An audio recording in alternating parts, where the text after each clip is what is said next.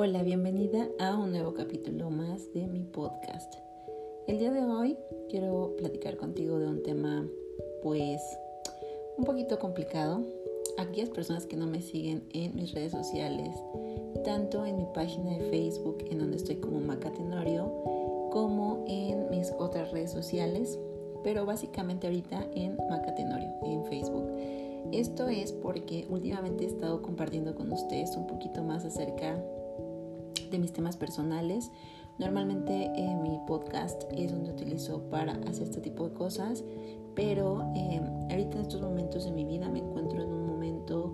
eh, pues de, de, decisiones nuevamente, en donde tengo que agarrar valor, quién sabe de dónde, y tengo que empezar a educar, reeducar a mi mente, a mi cerebro, a mis emociones es por ello que voy a empezar a leer nuevamente el libro de los cuatro acuerdos. Es un libro que he leído yo creo que como 20 veces, pero nunca está de más y siempre que siento que necesito agarrar nuevamente vuelo, tiendo a volver a leer los, los acuerdos básicamente. Entonces en estos próximos capítulos de este podcast voy a estar compartiendo con ustedes eh, la lectura de de los cuatro acuerdos, no de todo el libro, sino de algunas partes que considero que son importantes tanto para mí como para cualquier persona que esté del otro lado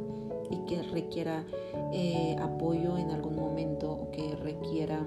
recordar ciertas cosas. Entonces nos vemos en los siguientes capítulos en donde vamos a estar hablando un poquito acerca de los cuatro acuerdos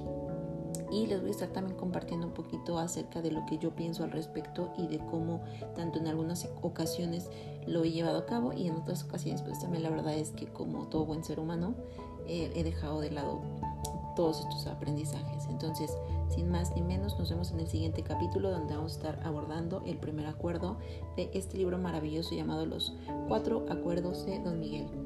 Besos y abrazos.